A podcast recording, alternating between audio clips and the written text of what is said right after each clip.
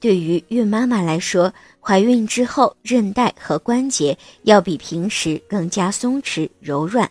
所以应该选择比较柔和的运动方式进行锻炼，而游泳就是一项柔和的锻炼形式。游泳的过程可以算是模拟分娩的过程，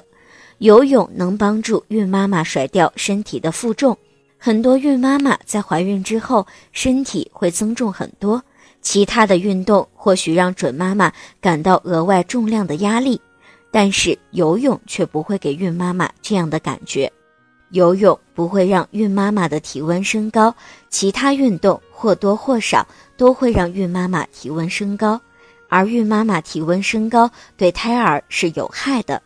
但是游泳这项运动却不会。当然，任何一项运动都应该适当的、适量的进行，游泳也不例外。对于孕妈妈来说，还是要加强保健监护。